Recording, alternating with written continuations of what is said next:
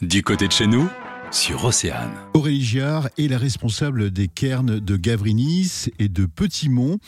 Alors quelle est la, la différence entre ces deux joyaux néolithiques situés au, au cœur du golfe du Morbihan? On l'appelle souvent la, la Sixtine du néolithique, qui est euh, très réputée pour la richesse de ses ornementations gravées. Ce qui est fabuleux aussi à Gavrinis, c'est qu'on est dans un endroit unique également, puisqu'on est au cœur du golfe du Morbihan, sur l'île de Gavrinis. De ce promontoire, en fait, on voit une grande partie du golfe, notamment son embouchure. On voit d'autres sites mégalithiques, puisque ces sites ont été construits en co-visibilité les uns les autres dans le territoire. En fait, ils marquent le territoire. Et on voit notamment euh, l'autre site qui est le cairn de Petit-Mont. Quelles sont les nouveautés pour cette saison 2021 Durant la saison estivale, de nouvelles liaisons, notamment de vannes, les mercredis et dimanches. On aura des départs pour des visites croisières. Donc là, on a une heure de croisière pour rejoindre Gavrinis avec un guide à bord du bateau. Ensuite, la visite du site, une escale à l'Armor Baden pour euh, pique-niquer et de nouveau une heure de croisière retour.